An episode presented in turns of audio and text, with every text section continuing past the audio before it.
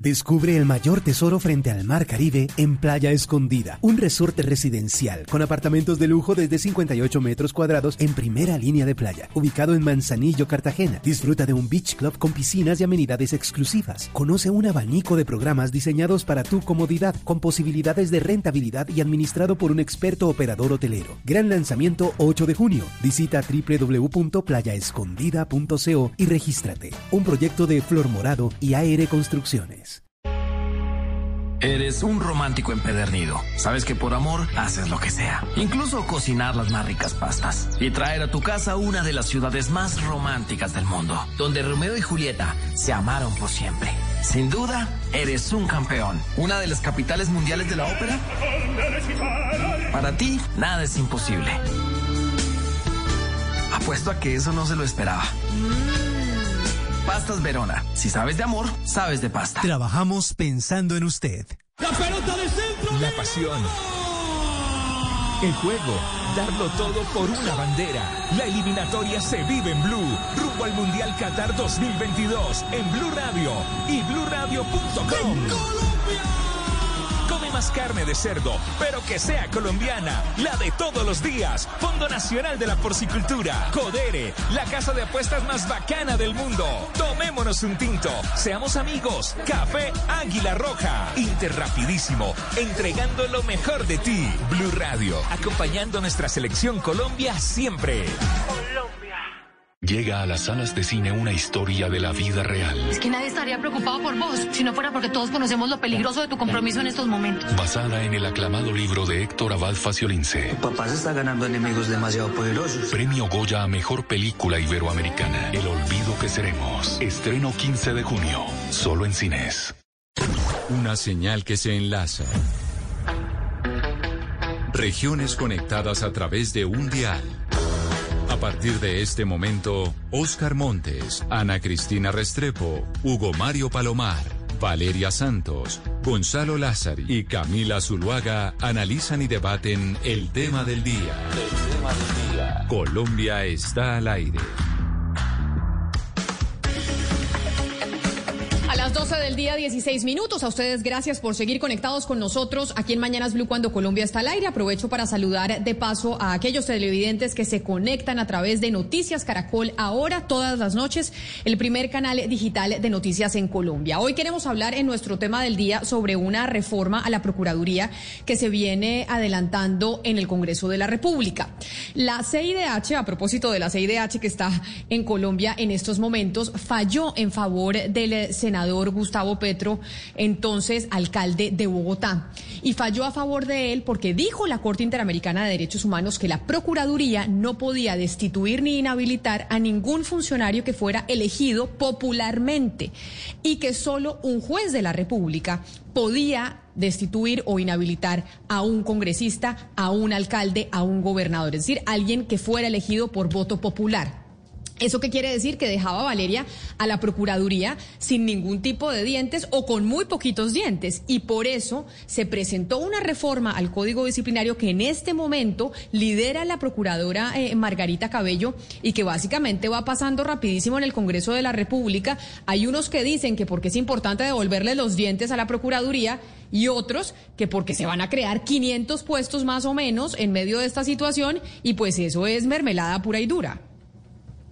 Pues es que Camila, pues aparte como de la planadora que está pasando al Congreso en este momento, la oposición ha expuesto unas críticas que son bastante relevantes e importantes a este proyecto de ley, que básicamente eh, se pueden resumir en tres.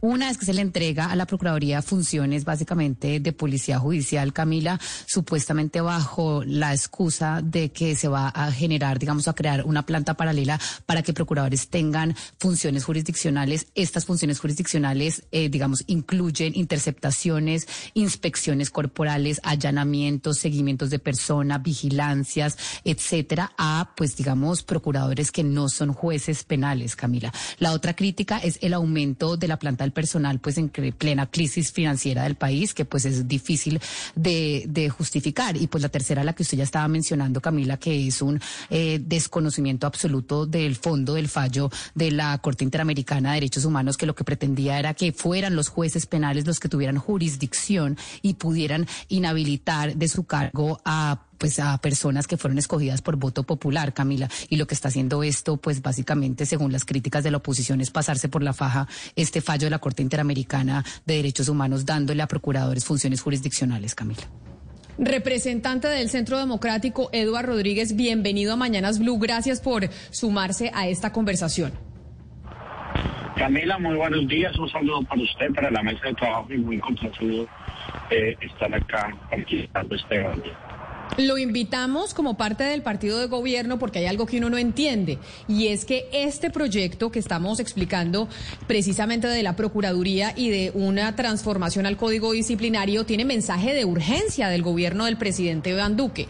Y pues sí parece un poco contradictorio que un proyecto como este pues tenga mensaje de urgencia en medio de la, de la situación actual que vive el país. Usted como parte del partido de gobierno ¿Va a votar que sí, ha votado que sí a esta eh, reforma al Código Disciplinario de la Procuraduría?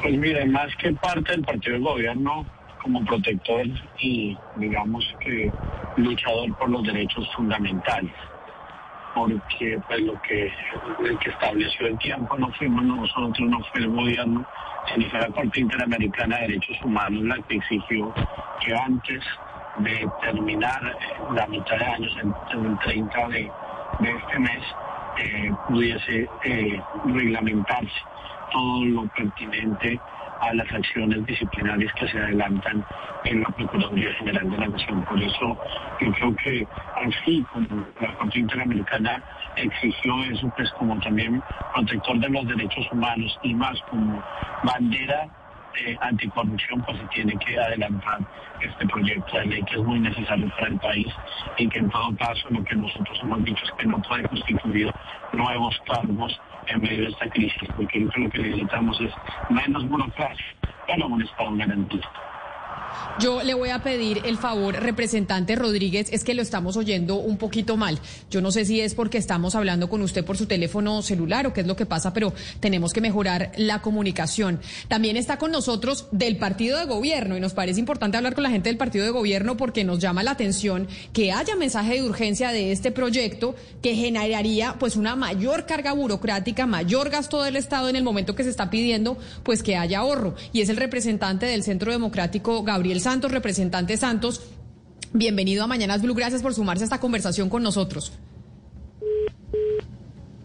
Se me fue el, eh, representante Santos, creo que, creo que ahí colgó, pero, pero básicamente, eh, Valeria, el representante Santos, a pesar de ser del partido de gobierno, pues siempre ha sido un poco disidente del partido y crítico de estos gastos que, se, que estamos viendo en estos momentos en medio de la crisis que estamos enfrentando y la gente en las calles.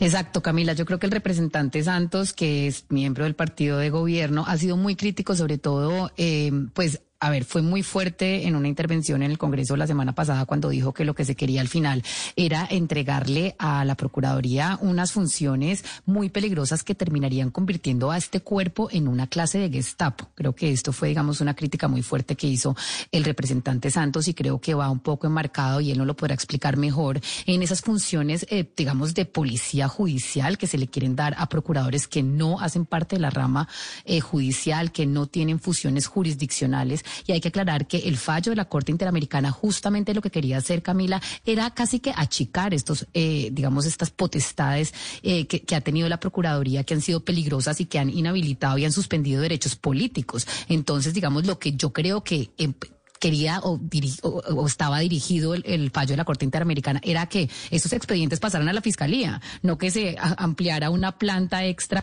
para que fueran procurados los que terminaran con estos expedientes ahora. Entonces, pues aparte del tema presupuestal, que el representante Santos ha sido muy crítico, pues porque él es un abanderado de la austeridad, pues también está el tema de las facultades de policía judicial que son muy peligrosas, Camila. Es que básicamente lo que quieren es que la Procuraduría, los procuradores sean jueces también, Ana Cristina. Usted planteaba un debate cuando se eligió a Margarita Cabello, Procuradora General de la Nación. Acordémonos que Margarita Cabello venía del Ministerio de Justicia muy cercana a los Char, Arturo Char, que es hoy presidente del Senado y que estuvo ahí presidiendo también la elección de la Procuradora. Y hay un gran temor de lo que pueda llegar a suceder en caso de que ahora la Procuraduría pues tenga función de juez. Sí, es que el primer problema de la Procuraduría, Camila, es esa, la elección que es puramente política, porque es un cargo elegido por políticos, lo elige el Senado de una terna, pues que, que viene del presidente de la Corte Suprema y del Consejo de Estado. Entonces, ahí está un primer error. Pero sigue cuando, cuando es eh, elegida la señora Cabello, que ella arranca eh, arranca toda su gestión hablando de nuestro gobierno, cuando se supone que ella debería estar ahí para controlar. Es decir, esa amistad y esa cercanía de ella con algunos grupos políticos, por ejemplo, de, los CHAR, y toda esta, digamos, toda esta unión de todos los congresistas del Atlántico para votar por ella, pues uno muestra, un, eso lo que muestra es evidentemente que no ha hecho, pues que no, no iba a ejercer un control y eso ha quedado evidenciado, Camila, pues ahora en las marchas, porque los, la visita de la Comisión Interamericana de Derechos Humanos, obviamente lo que está eh, mostrando es que hay un problema y el primer problema que hay es que hay una Procuraduría que no se pronuncia ante una serie de abusos de la fuerza pública contra civiles y que eh, el gobierno se niega eh, a reconocer a cabalidad. Esta la Procuraduría se tiene que dar, entre otras cosas, es lo que argumenta la Procuradora Margarita Cabello y otros, y otros entes, es que si no se da la Procuraduría queda, pues básicamente sirviendo para nada. O sea, tendríamos ahí un gigante burocrático que no tiene dientes de absolutamente nada porque los eh, funcionarios elegidos popularmente le tienen miedo pues porque los puede destituir, pero si ya la CIDH dijo aquí nosotros no, aquí no se puede destituir por parte de la Procuraduría, eso le toca a un juez. Pero mire Camila, eh, es muy importante lo de los términos, lo de los tiempos. Yo le entendí a la doctora Cabello cuando ella habló de este tema, que desde el 8 de julio del año pasado, cuando hubo el fallo de la Corte Interamericana de Derechos Humanos, en Colombia hay 12 mil funcionarios públicos de elección popular que no han podido ser sancionados. Por lo menos esa función que es de la Procuraduría General del Ministerio Público debería estarse cumpliendo en este momento y no se está cumpliendo. Y lo que le entendí al representante Rodríguez es que quien puso la condición de que tiene que aprobarse este nuevo sistema, este, esta, esta reforma del Código Disciplinario es la propia CIDH, es decir, no es el gobierno que, el que está fijando los términos en estos casos. Y me, me, parece que esas dos precisiones son muy importantes.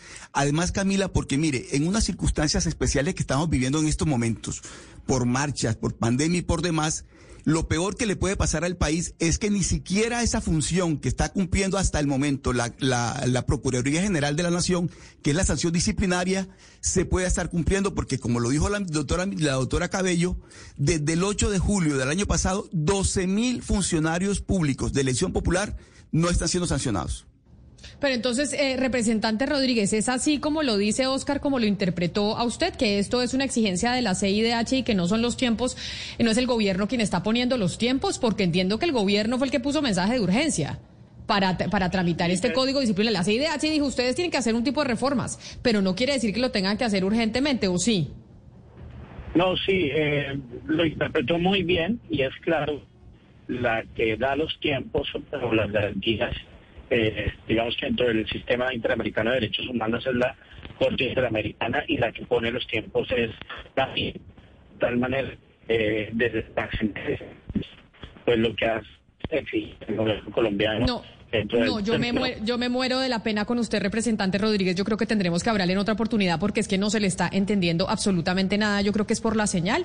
Entiendo que usted está en, en carretera y la verdad no lo escuchamos eh, para nada bien. Representante Gabriel Santos, bienvenido. Usted también gracias por sumarse a esta discusión. Hola Camila, les ruego me disculpen. Yo no sé si este yo sí creo que es que tiene como dentro de las oficinas a veces, eh, Oscar, ponen como un eh, medidor para que la gente no pueda hablar mucho tiempo y es que se va cortando y se corta y se corta. Cuando, para que la gente no hable mucho, entonces le, le, dejan, en las porterías de los edificios yo he visto eso, que le ponen temporizador al teléfono para que usted no pueda hablar. No, usted no se imagina los empleados públicos que se, que se quedan conectados al teléfono horas y horas y horas hablando. Yo creo que por eso es que lo hacen. Pero obviamente que no, es el caso del representante de Santos. Por pues supuesto que necesita su teléfono. Parece que está siendo el caso del representante Santos porque es que apenas lo saludamos se le, se le corta el, eh, el teléfono fijo y el otro representante con camiseta de la Selección Colombia se le corta el, celular. O sea, esto de las comunicaciones como que no estamos pudiendo este el día de hoy. Está duro, Camila, pero mire, para aprovechar el espacio y darle un contexto a los oyentes sobre uno de los puntos que ha sido más criticado de este proyecto y es la desconexión de lo que piden las personas en la calle, que es austeridad en el gasto público para poder, digamos, financiar lo que son subsidios a las personas en este momento que no tienen empleo, que no tienen trabajo y que la pobreza está pues en sus máximos históricos, es que lo que pide la Procuradora Cabello en este proyecto, Camila, es básicamente duplicar el gasto de la Procuraduría, es pasar de 32 a 64 procuradores regionales de 50 a 100 provinciales. Hay que entender que los primeros ganan en promedio 12 millones de pesos cada uno y los segundos 9 millones de pesos. Es decir, lo que están haciendo es coger la nómina a la Procuraduría y, duplicarla, básicamente. Y pues en un momento de austeridad uno dice, bueno, ¿será que esto sí se justifica? Sobre todo cuando lo que pide la Corte Interamericana no es ampliar la Procuraduría, no es que haya eh, procuradores con funciones jurisdiccionales, es todo lo contrario. Es decir, usted como Procuraduría no debería tener esa función. Por más de que la Corte Constitucional haya dicho que sí la debe tener la Corte Interamericana, que hace parte de nuestra Constitución, porque hace parte de un tratado que fue firmado por Colombia, es decir, hace parte del bloque constitucionalidad. Le dice a Colombia, es que eso tiene, usted no puede coger un procurador y destituir a una persona porque eso viola derechos políticos. Eso tiene que hacerse mediante un juicio penal y eso tiene, digamos, unas repercusiones, porque es que es que son los jueces penales los que deberían estar investigando si se cometió o no se cometió un delito que ameritaría, digamos, pues una destitución, pero no debería ser un procurador. Entonces, aquí lo que estamos haciendo es desvirtuar un fallo de la Corte Interamericana que al final va a terminar en más demandas, porque si usted mañana es un alcalde, Hugo Mario, y a mm. usted después de esto lo tumba un procurador, ¿usted qué va a hacer como alcalde? Pues irse al sistema interamericano y decirse me violó mi derecho político y como hay un antecedente que es la sentencia de la Corte Interamericana, usted va a poder demandar al Estado colombiano. Pero yo creo, Valeria, que dentro de las intenciones de la procuradora Margarita Cabello está justamente esa, la de sancionar a los alcaldes. De hecho, ya el fin de semana anunció eh, que habría un proceso en contra de algunos alcaldes del país, entre ellos el alcalde de Cali, Jorge Iván Ospina, por no haber hecho respetar el decreto presidencial que eh, eh, le, le, ordenaba a la fuerza pública el desbloqueo de algunas vías. Entonces ya la procuradora da indicios de que su intención es actuar y fuertemente contra algunos alcaldes de, de, diferentes municipios y ciudades colombianas. Pero bueno, eso es una cosa y lo otro, Camila, el, el escándalo, pues por el nombramiento de la hermana del, del, fiscal Barbosa en la Procuraduría. Recuerde usted que también la semana pasada conocimos esa noticia. Una comunicadora social, María Paula Barbosa Delgado, hermana del fiscal general, terminó pues ocupando un cargo importante en la Procuraduría por cuenta de una decisión de la, de la Procuradora Cabello. Acuérdese que todos son amigos de todos, ¿no? Porque también el fiscal Barbosa es amigo del Contralor y tenían las esposas cada uno dentro de la otra eh, entidad y ahora se suma la Procuraduría. Y todo esto sucediendo en los entes de control es como si no se supiera lo que está pasando en las calles y que lo que pasa en las calles es también un descontento hacia esa forma de hacer política y hacia lo que está pasando con el alto gobierno. A ver si logramos, representante Juanita Gobertu, representante del Partido Verde, Hoy que hemos tenido un problema con las comunicaciones, creo que usted sí la va a tener perfecta. Bienvenida a Mañanas Blue, gracias por atendernos. Camila, muy buena tarde, muchísimas gracias por esta invitación. No, creo que con la doctora Juanita Gobertus también estamos eh, con problemas. Eh, porque pero entonces es un tema de nosotros, ¿será? Porque yo no tengo ni idea. Pero no, pero no, lo, pero no los estoy escuchando a ninguno. Pero pero otro tema muy preocupante, Camila, y que estaban pues un poco encaminado a lo que estábamos comentando, es las actuaciones que ha hecho la Procuradora en los últimos días, que es básicamente pues abrir investigaciones o indagaciones preliminares a miembros de la oposición, a Intias Prilla, María José Pizarro, Alexander López, Ángela María, Robledo, ahora el alcalde de Cali, como nos contaba Hugo Mario. Entonces uno dice, acá lo que hay es una lupa a todo lo que huele a oposición y qué es lo que está pasando. Acá cuando se ve que la ley Margarita Cabello abre una indagación preliminar a algún miembro del gobierno. Entonces este tema de que el gobierno en este momento nacional controla a los órganos de control y son sus amigos, lo que está haciendo es convertirse en unos órganos que persiguen políticamente a sus adversarios. Este proyecto, Camila, es muy importante y creo que por eso ameritaba en este momento esta discusión y la amerita, porque es que no solamente es abrir un fortín burocrático, porque aparte además estos procuradores van a ser nombrados a dedo. Entonces imagínense los partidos políticos en este momento en el Congreso, Camila, diciendo todos estos puestos de casi 19 millones de pesos, el puesto cuando usted usted le suma pues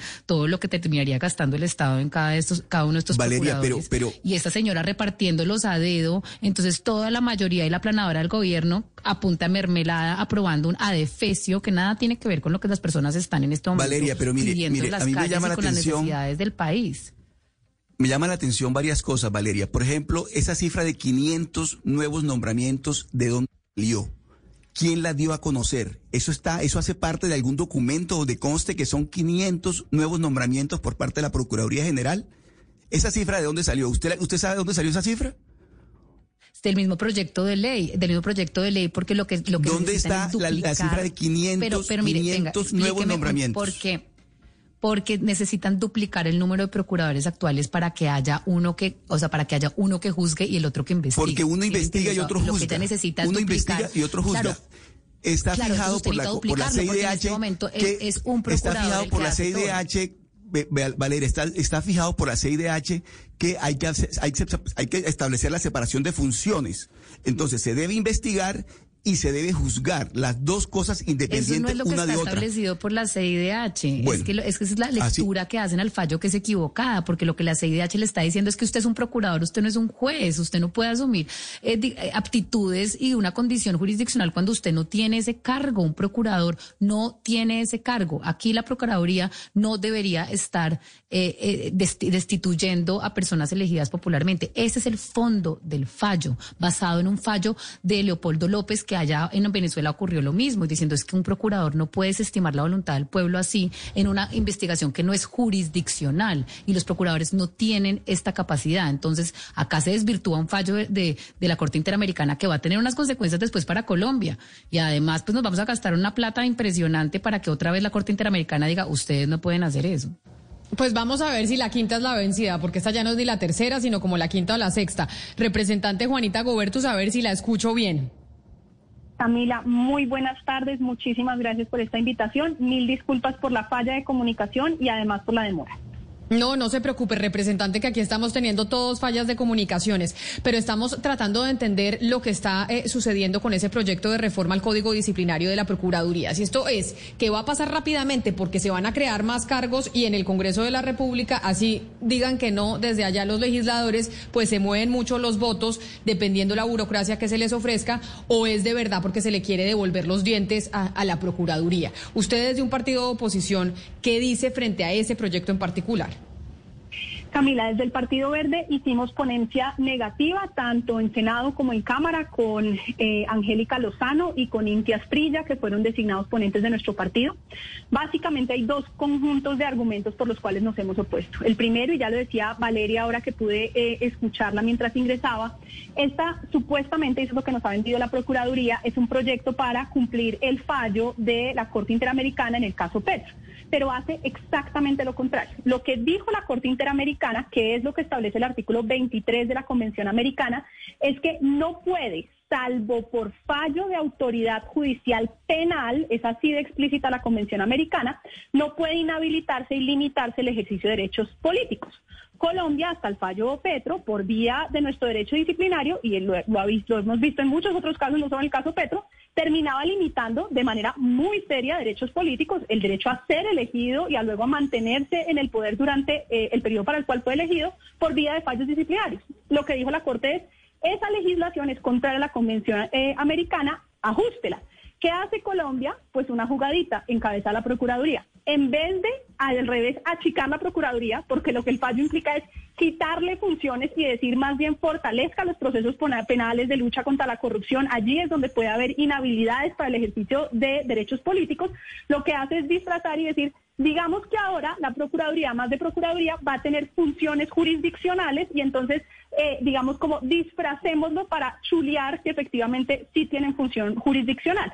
Rodrigo Primi además recientemente añadía un argumento que no se dio en la plenaria de las comisiones primeras conjuntas, pero que es muy importante, y es que además es inconstitucional, porque lo que la Constitución establece es que se puede ejercer funciones jurisdiccionales, pero desde, un ente administrativo, es decir, parte de la rama ejecutiva. No se puede disfrazar a un ente que es disciplinario, encargado de ejercer la función disciplinaria de funciones jurisdiccionales. Ese es el primer conjunto. Y el segundo, y yo no he oído a Gabriela de ver, no sé si ellos ya lo dijeron, pues es exorbitante que uno en plena pandemia, en plena indignación ciudadana en el paro, decida crear 500 cargos adicionales. La ponencia es súper floja, entonces no nos da un estudio de cargas de para qué los necesitan, cuánto cuestan.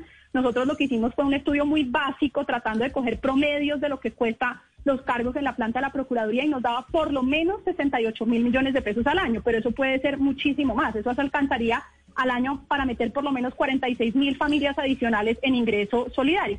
Pero digamos, en gracia discusión uno puede decir dónde se necesita fortalecer. Yo creo que hay que fortalecer la administración de justicia rural. Yo creo que hay que fortalecer la capacidad, por ejemplo, en desarrollo rural. Una cantidad de temas donde uno puede fortalecer. Pero la Procuraduría, de verdad, que no puede tener más funciones duplicadas a nivel nacional, procuradores judiciales, que la mayoría de los diagnósticos muestran que no se necesitan. Entonces, no solo porque es contra una decisión de la Corte, sino porque además genera una carga burocrática adicional, eh, nos hemos opuesto a este proyecto desde el Partido Verde. Representante Gobertus, aquí pues entonces es evidente que se necesita una reforma, es evidente que la, reforma se necesita, pero hay también quienes están del lado de desaparecer la entidad.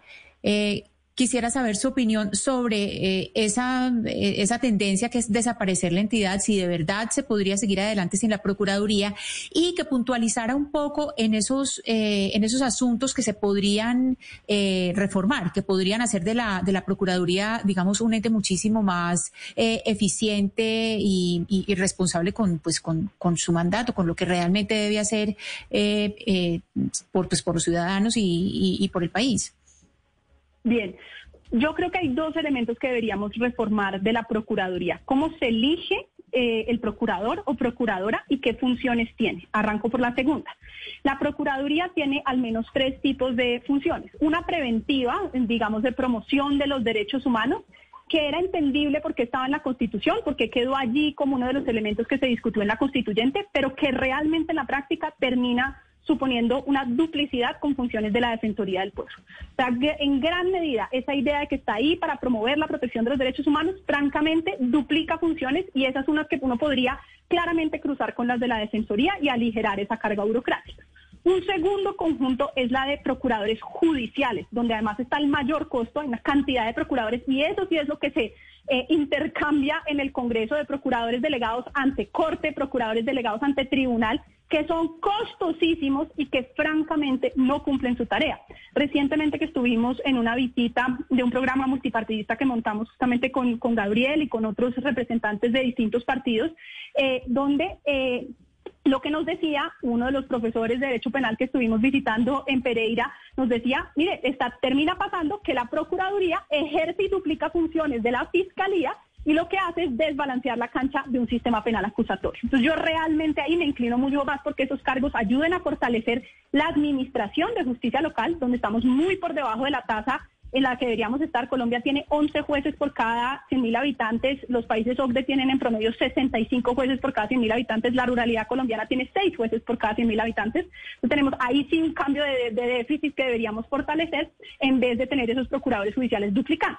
¿Cuál creo que hay que mantener? La función disciplinaria. Todo Estado de Derecho necesita un ente que discipline a los funcionarios públicos por el incumplimiento de las reglas básicas de conducta. Esa se tendría que mantener. Yo haría esos cambios y definitivamente sacaría al Congreso de la República de la elección de la Procuraduría que lo deja atada a intercambios burocráticos. Pero entonces ahora permítame saludar ahora sí al representante Gabriel Santos del Centro Democrático, representante, ahí vi que le tocó salirse para que pudiéramos tener la comunicación y lo veo al aire libre con tapabocas eh, y todo. Pero representante Santos, explíquenos cómo desde el partido de gobierno, después de lo que acabamos de escuchar de la representante Juanita Gobertus, es el partido de gobierno que es el suyo y desde el gobierno nacional están promoviendo esto con urgencia. Esto después de lo que estamos viendo en las calles y creando esta reforma que lo que dice según lo que dice, por ejemplo, la representante Gobertus, pues va en contravía de todo lo que dijo la CIDH, a pesar de que nos venden que es para cumplir ese fallo. Pues yo primero, eh, Camila, muchas gracias. Les ruego, me disculpen, me corrí todo el Congreso buscando un celular. Eh, les agradezco la, la, paciencia. Eh, primero tengo que decir que además estoy de acuerdo con los argumentos de la representante Gobertus, no solo en el fondo, sino en la forma. yo creo que acá fui una voz disonante dentro de mi partido, me opuse, a, voté la proposición de archivo de manera favorable, presentamos un sinnúmero de proposiciones eliminando artículos como los que supongo serán sujetos de debate ahorita Pero hay un tema que también critiqué mucho y es el simbolismo con el cual el gobierno nacional decidió lanzar este proyecto. Y es lo que mencionaba usted correctamente, es el mensaje de urgencia. El gobierno, el único que puede mandar mensaje de urgencia es el gobierno nacional. Y es una clara declaración de intenciones. Es decir, esto es tan importante para mi agenda que le pido al Congreso de la República que unifique ese primer debate entre las dos cámaras y así se ahorra un tiempo larguísimo. Entonces, eso lo hacen con los proyectos que han sido esenciales para ellos, proyectos de carácter tributario, proyectos eh, de toda suerte de tipo, pero que son de alguna forma del corazón del gobierno. Y yo decía, es del corazón del gobierno la creación indiscriminada de cargos burocráticos en el peor momento de crisis económica en el país porque esa es la realidad, es que la única forma de que este, que este proyecto salga, y sobre todo que salga con debates someros y que salga sin ningún tipo de, modificación sustancial, es por el artículo eh, que incluía ese tipo de cargos. Entonces, uno escoge los mensajes con los que quiere que lo identifiquen en política, por medio del trabajo, por medio de las discusiones, etcétera. Y el gobierno nacional escogió este mensaje, el mensaje de en un momento en el que la calle está incendiada, la propuesta esencial del gobierno para el Congreso de la República es un proyecto que contempla un crecimiento desvergonzado de la burocracia, que a las únicas personas que beneficia, a las únicas personas que le resuelve la vida, es a los políticos del Congreso. Pero representante, hablemos claro, ¿quiénes están moviendo esto en el Congreso de la República para que pase así rapidito y se puedan crear esos puestos? Porque ya pues aquí estamos hablando con ustedes dos, usted hace parte del partido de gobierno, pero yo he dicho que es eh, disidencia. ¿Cuáles son los partidos, cuáles son los congresistas que están moviendo eh, para que, este proyecto se apruebe rápidamente? Cuando pues usted dice que solo a los congresistas es a los que les favorece pues para ese intercambio burocrático.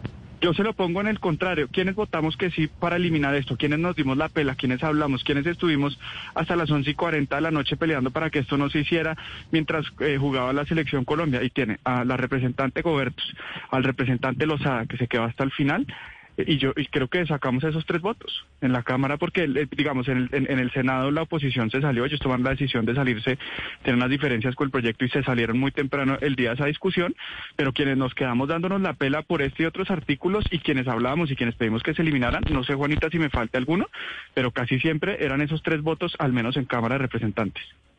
Antes de eso, Ángela María Robledo e Intia Prilla votaron también todo el tiempo en contra de este proyecto. Representante Robledo, ¿quiénes están moviendo esto? Es decir, porque ahí están los de la oposición, ustedes nos nombran algunos, pero entonces aquí es el Congreso el Pleno que quiere y le favorece que este proyecto se apruebe por el tema de los puestos. Pues Camila, eh, esto parte de lo que nos pasa y esto es exactamente el modus operandi de la reforma a la Contraloría, a la que también me opuse, y de la reforma a la registraduría, a la que también nos opusimos a los artículos que le daban facultades para el crecimiento de la burocracia. Y es que eh, es una especie como de eh, tercerización de la mermelada. Entonces lo que hacen es pasar una serie de reformas a través de las cuales dan facultades para ampliar la planta, típicamente lo que hacen es crear más funciones, dar más capacidad, ¿no? Dar ultrapoderes y típicamente viene con un artículo que crece burocracia y que crea planta. ¿Podemos en este momento afirmar quiénes son, qué cargos les están dando? No, pero ¿qué ha pasado con el caso de la, Contraloría? La silla vacía, por ejemplo, sacó todo el listado de cómo cada una de las personas que participó luego tenían cada uno de sus aliados políticos en la Contraloría. Tristemente, y yo me imagino que con trabajo periodístico muy riguroso, pasará un tiempo de aquí a que nos digan cuáles son los cargos y amigos de quiénes son los que ocupan esos cargos en la Procuraduría, que es un desastre. ¿Cuál es la diferencia en este caso? Que es tan aberrante la contradicción con la Convención Interamericana que esto se va a caer no por esa burocracia que es gravísima para el erario público, sino por desconocer una sentencia de la Corte Interamericana. Lo dije en el debate y lo estamos preparando. Vamos a enviar, como la Corte Interamericana hace seguimiento al cumplimiento de sus funciones, vamos a enviar este proyecto a la Corte Interamericana para que en el marco del seguimiento al cumplimiento de la sentencia del caso Petro, analice dado que esto es completamente contrario, no solo, no solo no cumple, desacata abiertamente y contradice lo que dice la sentencia, esto seguramente supondrá un llamado de atención importante por parte de la Corte Interamericana eh, que lo puede hacer ante la Asamblea de la Organización de Estados Americanos. Pero representante eh, Eduardo Rodríguez, a ver si tenemos más suerte con usted en estos momentos. Frente a esto que están diciendo sus compañeros del Congreso de la República y usted que apoya la iniciativa, entonces, ¿qué se responde? Si aquí básicamente entonces hay una gente que está apoyando esta iniciativa, según sus compañeros completamente aberrantes, que es para que después les den puestos a ustedes en, la Procuraduría. No, yo digo que qué irresponsable, qué irresponsable. Gabriel y Juanita saben mi lucha contra la burocracia. Y yo y Gabriel me pidió que yo votara y le expliqué por qué no, porque lo que se necesitaba era adecuar todo eso eh, eh, para que funcione el nuevo mecanismo que le estamos dando a la Procuraduría. Pero de hecho, que eso quedó casi que, blindado y le dije cómo hay muchos procuradores que son unos vagos que no luchan contra la corrupción y es necesario modificarlos, por eso hay que dar las facultades. Eso ocurre cuando se modificó la fiscalía, cuando se modificó la Contraloría. Ahora, Juanita, revise, por Dios, revise, por favor, todo lo que hemos luchado en contra de la corrupción y cómo la Contraloría General de la República ha eliminado tanto elefante blanco. O sea, es que ha sido increíble cómo nosotros hemos avanzado en lucha contra la corrupción y gracias a la modificación que se hizo. Ahora usted en línea, Juanita, está viendo dónde hay sobrecostos eh, y eso fue gracias a la modificación que le hicimos a la Contraloría General de la República. Entonces, lo que no podemos es personalizar los debates porque supuestamente van a tocar a algunos alcaldes y decir que esto es eh, burocracia. Ni más faltaba, yo sí creo que es una falta de respeto a, una, a, solamente temas de burocracia cuando aquí estamos entregando herramientas en la lucha contra la corrupción, herramientas para adecuar nuestra legislación al sistema interamericano de derechos humanos y herramientas para que estemos en el contexto internacional como los de los mejores, eh, digamos que de las mejores legislaciones para generar garantías procesales, pero para combatir rotundamente la corrupción. Que hay, que, hay que recordar cómo aquí eh, condenó la Procuraduría cientos de alcaldes, como la Procuraduría eh, ayudó, por ejemplo, a desmantelar organizaciones y carteles criminales, pero ahora no, porque está Margarita o porque está eh, Julano de tal, entonces les cae mal la, la, la, Procuraduría. Aquí nosotros tenemos que hablar clarito, es sobre la lucha contra la corrupción y eso no puede solamente ser titulares ni llevarse a un tema burocrático. Ahí quedó claramente que no se iban a elevar eh, temas burocráticos y creo que es irresponsable por parte de ellos dos elevar esto a un tema netamente burocrático. Yo, yo quisiera decir algo sobre lo que se aprobó porque eh, esa fue una de mis grandes molestias con lo que con lo que se aprobó finalmente y, digamos acá me tocó ser abiertamente contrario porque fue una proposición que presentó la senadora Paloma Valencia a mi partido. Entonces, como venía el texto original presentado, no había asomo de duda en la creación de cargos. ¿sí? Uno lo leía y era A igual a B. Punto, creación de cargos. Se presentó una proposición en el cual se hace una explicación de motivos, a mi juicio, ajustada, decir, mire, que, que pues que, que no se pueden crear cargos, no sé qué, pero se, se, presentaba un parágrafo en el cual decía que salvo caso excepcional se podrán crear estos cargos, etcétera. Y yo me pregunto cuándo hemos sido responsables nosotros frente a la excepcionalidad para crear cargos. Entonces, lo que terminó pasando es que terminamos con la misma puerta abierta para generar este tipo de cargos cuando no tenemos nosotros cómo pagarlos, cuando no hay, diga, de alguna forma, un asomo de necesidad frente al tamaño burocrático que tiene la Procuraduría. Y entonces tratamos de, mandar un mensaje a mi juicio que no se compase con lo que nos está pidiendo la gente, es que seamos transparentes con nuestras actuaciones, que seamos claros con lo que estamos haciendo. Y esto es una declaración de intenciones que a mi juicio sí es muy importante que la gente lo sepa. Yo no estoy juzgando, yo no estoy juzgando, digamos, ni pretendo de alguna forma hacer una sindicación sobre el trabajo de ninguno de mis compañeros. Bien dijo Eduard, no se lo pedí y se lo supliqué que nos acompañara con esta proposición porque lo único que uno puede pedir cuando va a tener que votar una, una reforma tributaria en el corto plazo, es decir, mire, nosotros como personas que tenemos la disposición de la creación y supresión de entidades, le mandamos un mensaje a la ciudadanía y es ni por el berraco vamos a crear puestos ni por el berraco vamos a aumentar la burocracia. Entonces, eh, eso fue lo que lamenté yo que se hiciera. y 34 lo establecen así, Gabriel. Yo creo que nosotros lo que habíamos dicho era, uno, modificar, dos, generar el contexto internacional. Pero mire, yo también lo digo, yo voté positivamente cuando necesitaban las herramientas para que la Procuraduría estuviera dentro de la JEP ahí sí les gustó a algunos, ahí sí les gustó, pero no les gusta ahorita que, estamos nosotros adecuando toda nuestra legislación al sistema interamericano. Representante Rodríguez, simplemente representante para Rodríguez, burocrático. El problema está en la interpretación cuando usted dice que usted está adecuando la legislación para poder responder ante el sistema interamericano, porque los juristas más importantes del país al leer el proyecto de ley lo que han dicho es lo contrario, lo que han dicho es que si el día de mañana vía procuraduría se va a inhabilitar a un funcionario público elegido popularmente, ese funcionario va a poder demandar esa inhabilidad ante el sistema interamericano y va a ser Colombia el que va a tener que responder con su plata la indemnización. Entonces yo quiero saber si ustedes van a responder políticamente por las demandas que van a llegar al sistema interamericano por la flagrante violación a una a una sentencia de la Corte Interamericana de Derechos Humanos. ¿Ustedes van a responder políticamente cuando eso suceda en el futuro? Ana, déjeme entenderle dos cosas, porque además usted trae el debate muy bien. Uno, una cosa es eh, eh, lo que algunos interpretan que tiene que ser una sentencia penal. Y eso tiene su eh, interpretación. Lo que hemos nosotros dicho es, ojo, no es solamente una sentencia penal, sino que cumpla con los requerimientos establecidos. ¿Cuáles son? Uno, que sea independiente el que investiga al que juzgue. Y dos, que tenga dos instancias. Eso es lo que hace básicamente esta modificación. Ahora, tres, esto le debería causar a aquellos que están o que han sido elegidos eh, eh, popularmente, en nuestro criterio, eh, para mi gusto jurídico, sí se adecua porque es para todos los funcionarios. Vuelvo y digo, estas herramientas en el pasado ayudaron a destituir gobernadores corruptos, alcaldes corruptos y ayudó efectivamente a que Colombia avanzara en lucha contra la corrupción. ¿Qué hacemos? Adecuarla al sistema interamericano de derechos humanos, dando las garantías necesarias y por supuesto aquí el único enemigo que debemos tener en común es la corrupción, los que se están robando el erario público.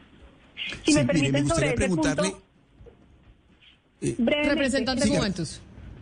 No, muy, muy breve, esto fue objeto de discusión. Eh, la, la idea de que esto tiene que ser por vía de una decisión de un juez penal no es una interpretación, no es ni siquiera parte solo de la sentencia, es texto literal del, de la Convención Americana de Derechos Humanos. En el debate se dijo, no, pero es que si ustedes interpretan que eso significa lo que dice literalmente, que es que todos sean fallos penales, entonces se nos van a caer los procesos de pérdida de investidura en el Consejo de Estado porque no es un juez penal. ¿Qué pasa? Cuando uno mira la sentencia del caso Petro, la justificación está basada en el artículo 23 que es explícito. La orden específica es quítenle a la Procuraduría la posibilidad de inhabilitar como resultado de un proceso disciplinario, porque la inhabilidad solo puede venir de un proceso penal. Yo hablaba con varios expertos en derecho interamericano y yo les preguntaba, ¿eso quiere decir que como resultado del caso Petro, Colombia también va a tener que pasar a un esquema en el cual no haya casos de pérdida de investidura en el Consejo de Estado? Y me decían lo siguiente, no como resultado del caso Petro, pero es perfectamente posible que un ciudadano que haya sido inhabilitado para ejercer un cargo público como resultado de un fallo de pérdida de investidura demande ante la Corte Interamericana y Colombia está en mora de hacer un proceso para ajustar sus trámites y garantizar que sí se cumpla con lo que dice la Convención. Yo estoy de acuerdo con lucha contra la corrupción, pero por vía de esto lo que ha pasado, y Valeria lo dice muy bien, es que van a condenar otra vez al Estado colombiano al pago de una sentencia multimillonaria por desconocer y desacatar directamente una sentencia. Representante Gubertus, pero mire, yo la he escuchado usted atentamente y yo creo que usted da en el clavo cuando dice que el tema que tiene que ver con la Procuraduría es su escogencia, es su naturaleza, es la elección por parte del Congreso de la República. Ahí coincidimos todos nosotros. Pero digamos una cosa, ¿por qué, por qué, por qué, por qué insisto en eso? Porque es que yo creo que de ahí, de esa naturaleza, terminan teniendo los congresistas, procuradores amigos y procuradores enemigos si un procurador anuncia investigar disciplinariamente a un contradictor político, inmediatamente el congresista se siente feliz porque están investigando a sus contradictores políticos, llámese alcalde, gobernador o lo que sea. Pero si, el, si ese procurador decide investigar a, mi, a, mis, amigos, entonces ese es un mal procurador. Y yo creo que hay esa buena parte de la esencia de por qué hay que modificar la naturaleza de la escogencia del procurador. Usted que, usted que lo dijo en su intervención anterior, doctora Gobertus, ¿cómo cree usted que se debe llevar a cabo entonces la escogencia del procurador para despolitizar un cargo tan importante para, para el país? Pues Oscar, yo la verdad, eh, sobre todo me metí a estudiarlo con el caso del Contralor y por supuesto ahí hay distintas alternativas, esquemas comparados, pero yo cada vez más creo que la constitución del 91, eh, que yo realmente creo que eh, es el esquema que tenemos que implementar, cometió, si se quiere, eh, digamos, excesos de confianza en un Congreso que todavía, eh, pues tristemente está en su mayoría capturado por maquinarias, en donde hay poca rendición de cuentas, donde el voto de opinión es todavía una minoría pues confió mucho en que órganos de control que tienen un poder gigante y que, como bien eh, dice, terminan siendo un poder para que al que no le gusta el contradictor político a nivel local o nacional, si tiene el poder, lo usa en contra de, del que está ejerciéndolo, incluso eh, apunta en algunos casos de, de mentiras o de, o de falsa evidencia pues termina siendo un órgano completamente politizado. En el caso de la Contraloría, por ejemplo, explorábamos la posibilidad de que sea un comité